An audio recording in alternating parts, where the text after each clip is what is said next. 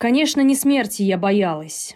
Я боялась разъяренных харь с направленным прямо мне в лицо фонарем, тупой идиотской злобы, холода, голода, тьмы, стука прикладов о паркет, криков, плача, выстрелов и чужой смерти. Я так устала от всего этого. Я больше этого не хотела. Я больше не могла.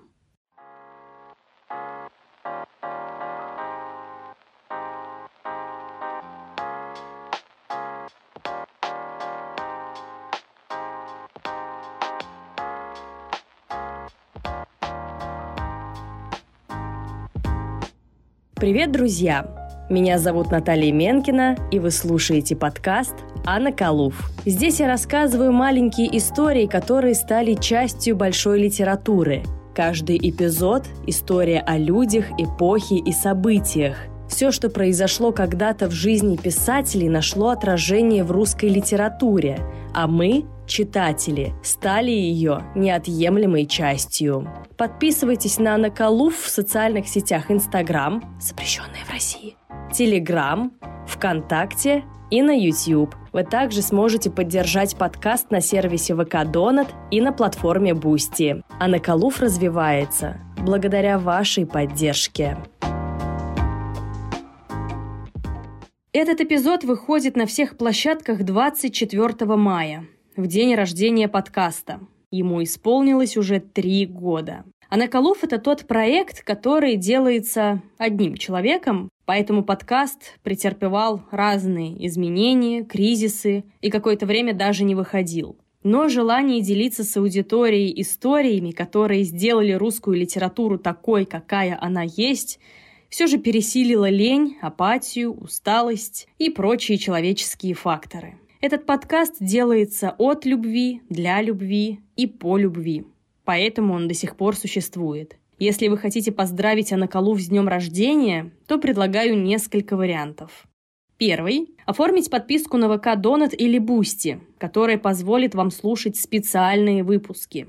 Второй – написать отзыв на платформе, где вы слушаете подкаст. Содержание и оценка не важны, но главное, чтобы это было искренне и конструктивно. Третье подписываться на социальные сети подкаста в Telegram, ВК, YouTube и на еще одну запрещенную соцсеть. Продолжайте слушать Анакалув и рассказывайте о нем своим друзьям и близким.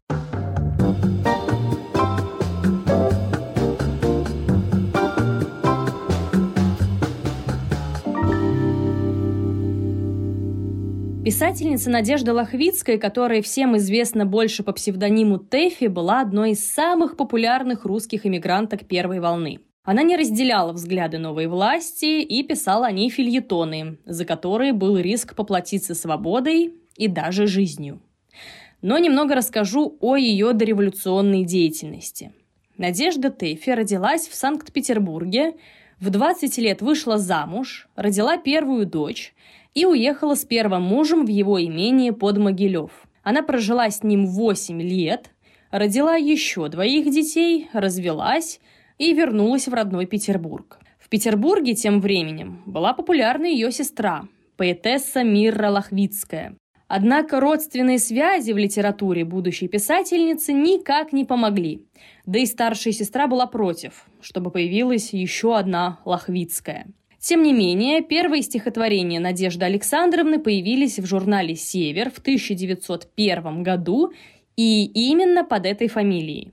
Сама писательница говорила, что стихи были, ну, очень плохие. И все-таки псевдоним понадобился. Кстати, а почему Тэфи? В начале 20 века писательницы и поэтессы часто брали в качестве псевдонима мужское имя. У каждого свои причуды, но, я полагаю, так было легче печататься, и была надежда на более серьезное и уважительное отношение. Это сейчас на филфаке одни девочки учатся. Раньше вся литература принадлежала мужчинам. Современница Тэфи, поэтесса Зинаида Гиппиус, подписывала свои критические статьи под именем Антон Крайний. Однако Надежда Лохвицкая, написав свою первую пьесу, решила остановиться только на смене фамилии. Версий появления Тэфи несколько, и писательница сама их озвучивает.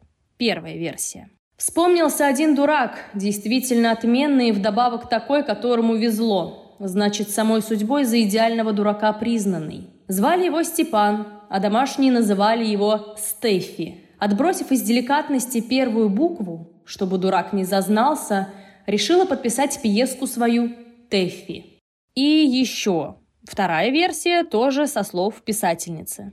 На другой день я в первый раз в жизни беседовала с посетившим меня журналистом.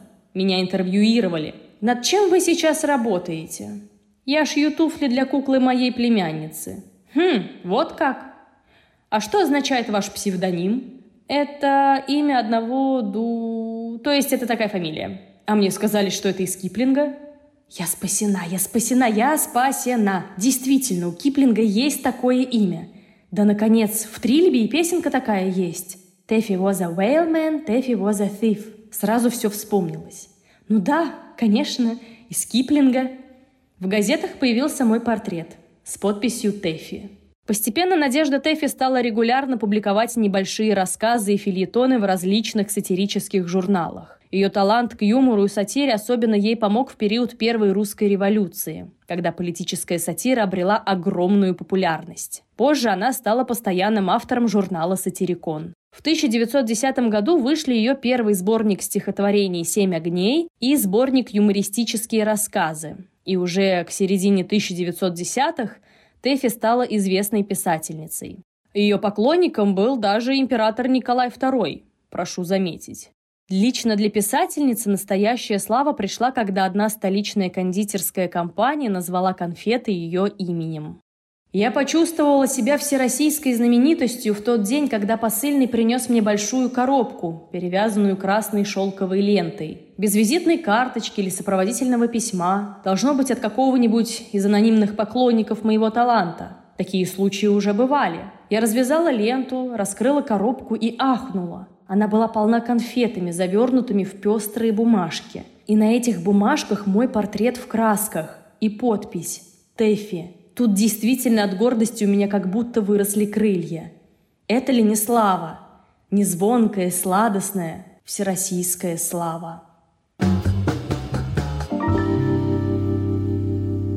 Во времена Первой мировой войны Тэфи проявила себя не только как филитонистка и писательница. В январе 1915 года она пошла работать добровольцем в военный госпиталь, а в марте она поехала на фронт в качестве медсестры и журналистки. Оттуда Тэфи привезла много материала для своих произведений и репортажей, которые вошли в сборник «Неживой зверь». Читатели увидели творчество писательницы с совсем другой стороны. Но приближались другие события, которые изменили жизни миллионов людей.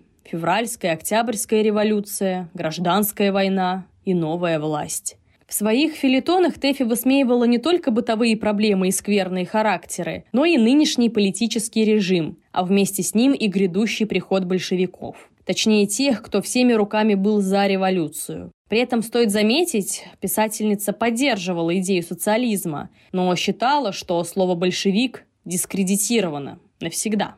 После февральской революции она писала о неэффективности временного правительства и непонятном положении армии.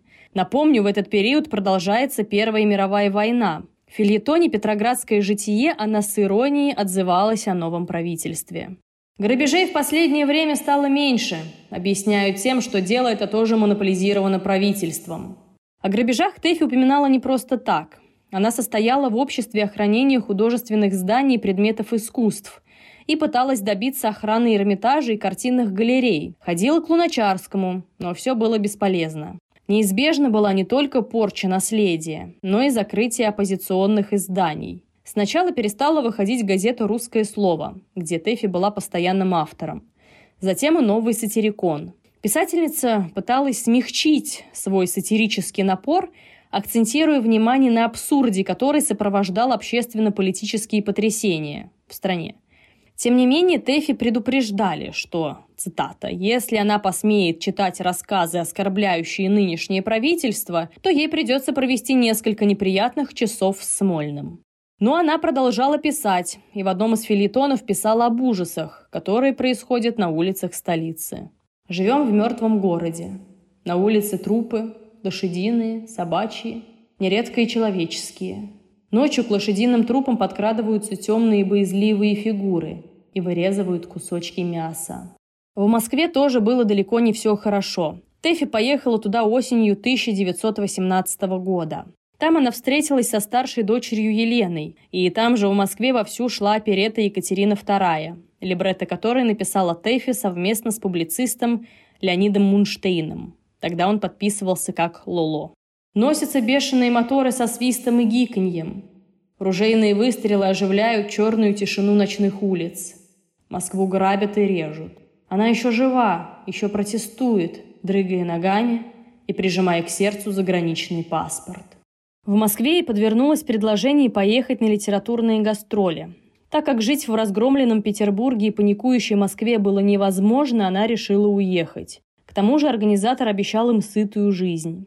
Говорили, что в Киеве было все очень даже неплохо, и многие продукты были доступны. Вместе с сатириком Аркадием Аверченко и двумя театральными артистками они поехали в Киев и Одессу. Организатор гастролей не обманул. В Киеве действительно было много еды. По словам Тэфи, магазины набиты окороками, колбасами, индюками, фаршированными поросятами. Тем не менее, и здесь ощущалось присутствие упадка на фоне революции. Первое впечатление – праздник. Второе – станция, вокзал перед третьим звонком.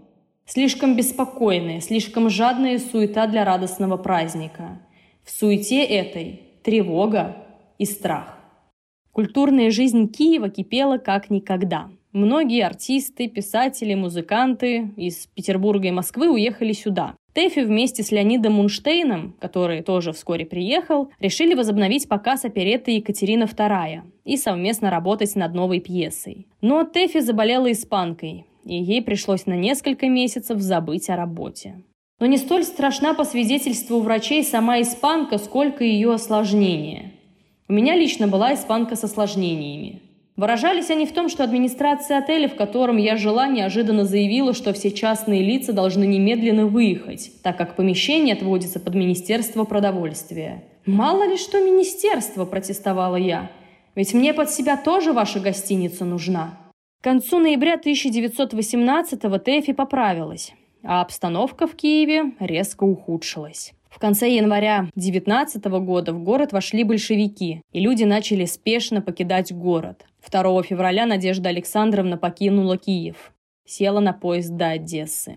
Театры, клубы, рестораны всю ночь были полны. Утром, одурманенные вином, азартом и сигарным дымом, выходили из клубов банкиры и сахарозаводчики. Моргали на солнце воспаленными веками и долго смотрели им вслед тяжелыми голодными глазами темные типы из Молдаванки, подбирающие у подъездов огрызки, объедки, роющиеся в ореховой скорлупе и колбасных шкурках. А скажу, что Молдаванка – это такой район в Одессе. И Одесса была последним оплотом в России для неизбежно эмигрирующих. Там уже находились Иван Бунин с Верой Муромцевой, Алексей Толстой и многие другие – Военный губернатор Одессы, белогвардеец Алексей Гришин Алмазов, отвел Тэфи комнату в гостинице, куда по вечерам набивалась вся интеллигенция. Для всех Одесса была последней надеждой на победу Белой гвардии. Но уже в апреле в город вошли большевики, и началась срочная эвакуация. Один из приятелей Тэфи, инженер Сергей Горный, предложил писательнице отправиться с ним во Владивосток. Она согласилась, но высокое командование отказало судну в плавании. Тогда она уехала в Константинополь с предчувствием, что больше никогда не вернется в Россию. С весны 1919 года у Тэфи началось вынужденное путешествие по Европе. Она, как и большая часть бежавших из России, приехала в Константинополь, где и без мигрантов проблем хватало. Османская империя была союзником Германии в Первой мировой войне и терпела поражение. К тому же города были оккупированы войсками Англии, Франции и Италии. По собственным словам Тэфи, она приехала в Константинополь без вещей и без денег. Ее и других иммигрантов поселили в пустующее здание школы, а когда она пыталась расплатиться теми немногими деньгами, что у нее были, то узнала, что русскую валюту не принимают. Тем не менее, Тэфи пыталась снять отдельное жилье, но условия проживания предполагали не самое приятное соседство. Клопы были самыми распространенными домашними животными в Константинополе. Маленький угловой диванчик – необходимый аксессуар константинопольской комнаты. Так густо набит разнообразными насекомыми, что они с успехом заменяют пружины.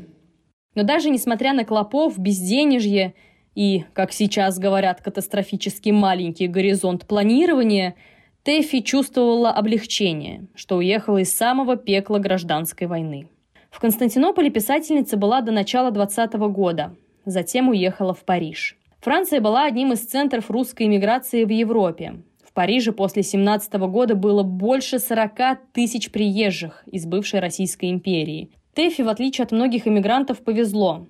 Во Франции жила семья ее брата генерала Николая Лохвицкого. Благодаря поддержке писательница не голодала и не нуждалась, но все же не могла сидеть на шее у родных. Она сразу включилась в культурную жизнь русской иммиграции. В феврале 20 года Два ее стихотворения были напечатаны в выпуске литературного журнала «Грядущая Россия».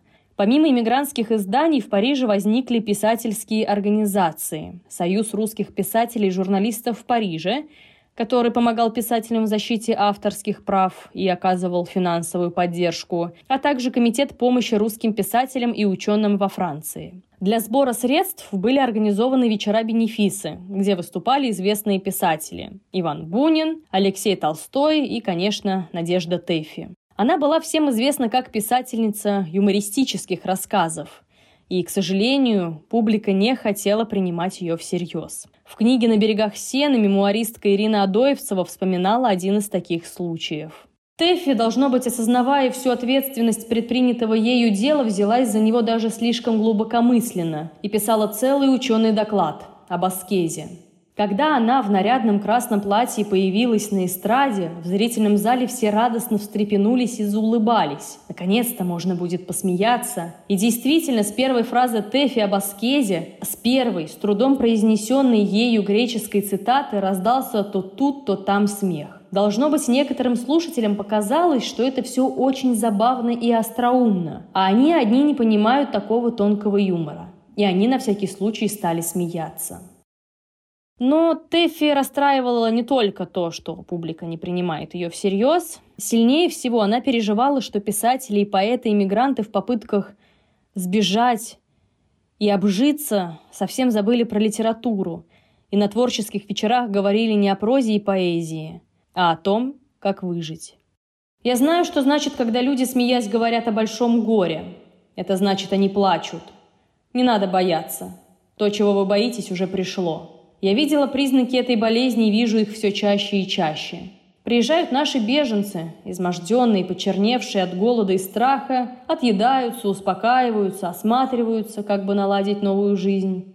И вдруг гаснут. Тускнеют глаза, опускаются вялые руки и вянет душа душа, обращенная на восток.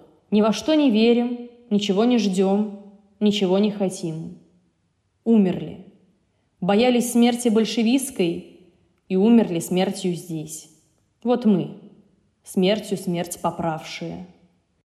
Надежду Тэффи начала поглощать тоска по родине, в которую уже невозможно вернуться. В стихотворении «Тоска» она признается в своих слезах по русской березе. Она хочет вновь увидеть атрибуты прежней жизни хитрого русского мужика, московский Кремль, лобное место на Красной площади. Ее публикационная активность, которая была очень ярко выражена с апреля по декабрь 1920 года, в течение последующих двух лет практически сошла на нет. В 1922 году Надежда Александровна уехала в оккупированный французами Висбаден, Туда можно было попасть без визы, к тому же жизнь там была дешевле. Иммигранты заговорили о бурной личной жизни писательницы, которая якобы имела сразу несколько состоятельных поклонников. Тэффи поправилась, прыгает как козочка, обзавелась поклонником, генералом, правда, не первой молодости, но зато он один из директоров добровольного флота. Деньги, значит, есть. Продают российские пароходы. Это дает ему возможность шикарно ухаживать. Молодец, Тейфенька, не зевает.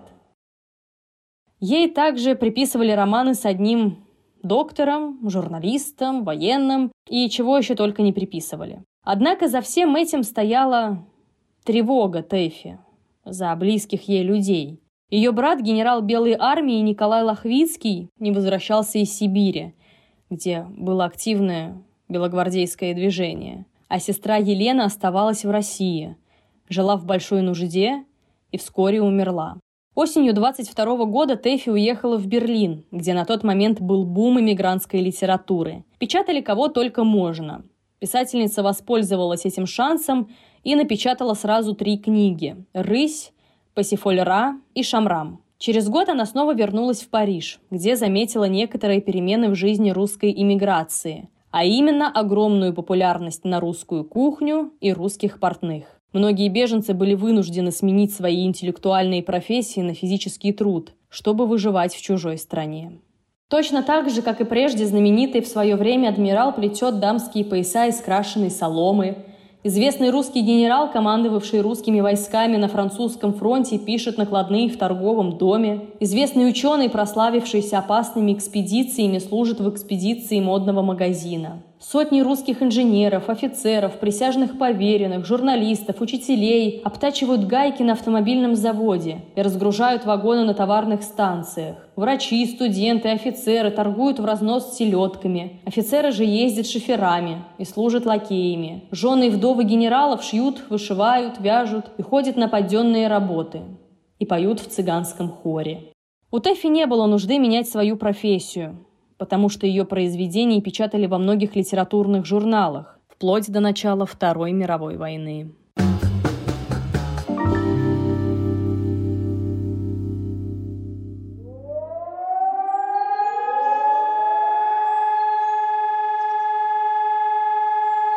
Сирена воет. Вы слышите его еще во сне.